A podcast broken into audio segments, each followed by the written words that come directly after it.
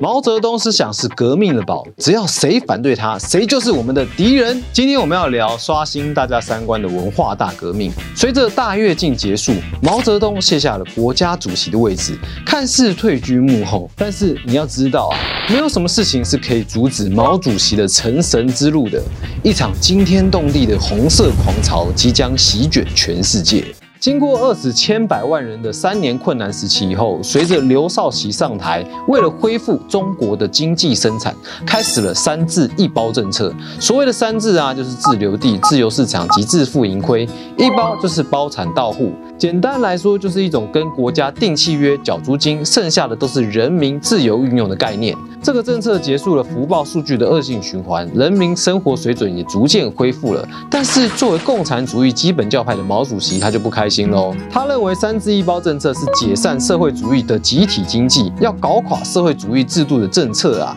认为刘少奇是受到苏联修正主义的影响，因此在一九六二年展开反修防修的四清运动。四清运动一开始啊，也是由刘少奇所主导的，口号简单好记：清公分、清账目、清财务、清仓库。但是在毛泽东的加油添醋之下，变成一场打压政敌的斗争行动。毛泽东借此筹备自己东山再起的人马。看来老毛还是改不了坏习惯啊！四清运动后来扩大成清政治、清经济、清组织、清思想的大四清运动。这场运动啊，到一九六五年基本结束。据学者统计，有七万七千五百六十人被逼死，共整了五百三十二万七千三百五十人，产生了大量冤案，许多人身败名裂，一蹶不振。四清运动也为毛泽东斗垮刘少奇拉开了序幕。一九六五年，描述明代清官海瑞不畏强权，平反冤狱，却还是因为退还民田而遭到罢官下狱的京剧《海瑞罢官》，被毛泽东认为有反讽大跃进的嫌疑。因此，后来四人帮之一的姚文元就写了平新编历史剧《海瑞罢官》，使得时任北京市市长，同时也是明史专家的吴晗被扣上了反党反革命的帽子。当时啊，也有部分负责中共文化宣传工作的干部，希望可以保护吴晗，就组织了文化革命五人小组，试图让海瑞罢官的讨论仅止于学术的范围。然而，伟大的毛主席与夫人江青怎么会放弃这种强势回归的大好机会呢？因此啊，在隔年的五月十六日，在刘少奇主持下，中央政治局在北京召开扩大会议。会议结果在毛泽东多次修正下，发表五一六通知，宣布撤销文化革革命五人小组，并重新设立文化革命小组，文化大革命正式展开。五一六通知发布以后，中共中央副主席林彪随即在两天后发表谈话，指称中央内部有人要政变呐。要积极拥护毛主席。林彪说啊，毛主席是天才啊，毛主席的话句句是真理，一句超过我们一万句。他的话都是我们行动的准则，谁反对他，全党共诛之，全国共讨之。这一般听起来好像是在乱讲话的台词啊，但他可不是随便说说的哦，而是早就把毛主席的话都整理在一本小红书中，让军人、学生可以实时背诵毛主席所言所行。毛语录就是林彪所设计的政治宣传教材，小小的一本端正思想，不仅在全国大量出版，甚至到人手一册的境界，还出版了十四种文字。向全世界一百一十七个国家发行，估计总共印了五十亿册哦。毛泽东就此成为新中国的神。而神呢是不能够挑战的。在文化革命五人小组被毛泽东弄掉以后，刘少奇跟邓小平已经无力挽回失控的国家了。在一九六六年八月，共产党中央决定推行无产阶级文化大革命后，刘少奇不仅被批斗、软禁，甚至还被开除党籍哦。才短短的三年就被折磨而死了。连火化的时候还不是用自己的名字，哎，实在是很难让人想象，一个带领中国摆脱大饥荒的国家领导。导人还是毛泽东钦点的接班人，最终还是被当作叛乱犯软禁而死。至于为毛主席出版的圣经，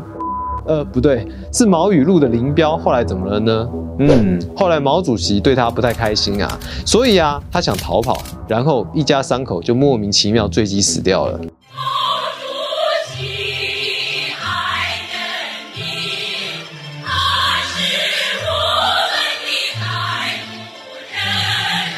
随着文化大革命持续进行，对于毛主席的造神运动也越加蓬勃发展。在小红书的疯狂推波下，一群热血爱国青年决定奉献他们的生命，致力拥护毛泽东思想，支持无产阶级专政，成为文革十年最疯狂的存在，令人至今闻之色变的红卫兵。红卫兵运动推行全国，大概在一九六六年八月开始。其中最有名的行动，大概就是破四旧跟批斗黑五类了。所谓的四旧，就是旧思想、旧文化、旧风俗、旧习惯；黑五类就是地主、富农、反革命分子、坏分子、右派，这些都是毛主席口中的坏人呐。然，红卫兵原本的理想是希望遵从毛主席思想，拥护无产阶级专政，破除旧有的迷信跟框架，来建立人人平等的新中国。结果啊，因为对于社会阶层的不认识，只要看到知识分子或是古迹庙宇的，都会把它当做封建遗毒批斗起来。不仅啊，造成许多科学家、医生等专业人才被批斗而死，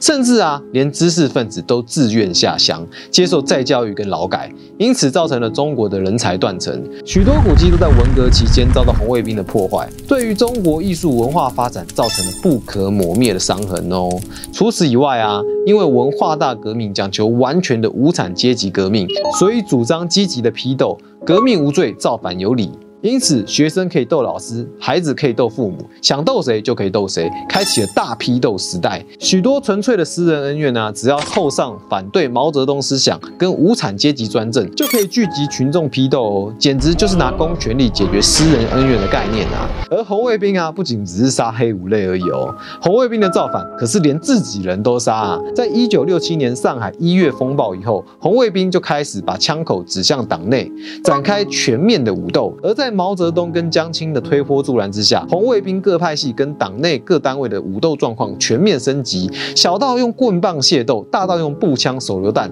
甚至连坦克都开出来火兵啊！你不说啊，还以为中国发生了内战啊！这个武斗一直持续到一九六九年才结束。上海、重庆、武汉，甚至是北京清华大学都有发生武斗。其中重庆武斗啊，光重庆红卫兵墓园内的名字就有四百多人了。那可想而知啊，当时的状况是。是多么暴力跟惨烈啊！而红太阳的疯狂啊，不仅仅只在中国境内发酵哦。随着毛语录流行世界各地，也有许多人效法毛泽东的精神，组织自己的红卫兵，在自己的国家展开社会运动，甚至是武装抗争，造成了大量的人员伤亡啊。例如毛泽东积极支持的柬埔寨共产党，在成功夺取政权以后，效法大跃进跟文化大革命的手法，进行经济改革跟大清洗。这种革命无罪、造反有理的文化。化输出造成了一百五十万至三百万人被屠杀，约占当时柬埔寨总人口的四分之一哦。除了死伤最为惨重的柬埔寨、马来亚、缅甸。泰国、菲律宾等地的共产党，在中共武器与资源的支持下，跟当地政府打游击战。可见啊，文革所带来的浪潮是多么的疯狂跟激烈啊！毛泽东除了造成了东亚的混乱以外，对欧美的影响也非常大哦。一九六八年，法国爆发战后最严重的学生运动——五月风暴，抗议活动十分激烈，政府甚至一度担忧引起革命啊，甚至引发内战。当时的法国总统戴高乐还逃往德国，整个法国。政府一度陷入瘫痪，当时毛泽东的头像就出现在街头当中。另外，还有一九六八年美国哥伦比亚大学学生运动，不仅毛泽东声援支持，也不乏支持毛泽毛泽东思想的学生参与抗争。而从一九六八年持续到一九六九年，堪称日本战后最严重的学运，甚至爆发东京大学安田讲堂攻防战的全共斗。他们也在东京大学贴起毛泽东的肖像哦。可见呢，当时红太阳的力量可以说是席卷了全世界啊！不仅中国陷入。疯狂撼动了1960年代后期到1970年代初期的世界左派运动。然而啊，毛泽东鼓励年轻人造反，最后证明啊，他也只是在借刀杀人而已。把他的潜在对手一个一个斗倒消灭以后，失去利用价值的红卫兵就在他一声令下上山下乡去做苦工了。全国经济濒临崩溃，最终文化大革命就随着毛泽东之死而消亡了。文化大革命不仅让中国历经了十年大浩劫，也让这些被毛泽东思想影响的国家陷入了战争与动乱之中，成为了许多人不愿提起的回忆。随着毛泽东在一九七六年逝世，文化大革命也随着改革派掌权，还有对四人帮的清算而结束。整体来看，毛泽东的成神之路，只能够说他利用美好的共产理想作为幌子，却视人命如草芥，刚愎自用，不愿意听从他人意见的国家领袖，再加上反复无常的恐怖统治，结果就导致了人类史上最残酷的人权侵犯，包括屠杀，甚至毛泽东以世界革命中心自居革命输出，加剧了许多第三世界国国家的动荡与混乱。直到如今啊，台湾与世界各地依然受到中国霸权输出的威胁哦。反共势力如何抵御“一带一路”、中共代理人等等的锐实力干预，这也是当前国际社会必须要正视的问题。期待有一天，中国能够成为一个真正人人自由，而且可以大声说出心里话的国家。随着文革的结束，中国改革派也开始一系列平反冤案，以及反思共产主义教条的思潮。而经历过文革的红卫兵世代，随着文革被后来的中共掌权者否定，他们也进到了对未来迷茫的时代。就在此时啊，倡导特异功能与气功修养团体开始陆续出现，修炼气功成为取代红卫兵的另一种全民运动。下一集啊，我们就要来聊一聊这些气功修养团体的主要代表法轮功与共产党相爱相杀的故事。我的学习笔记，我们下次见。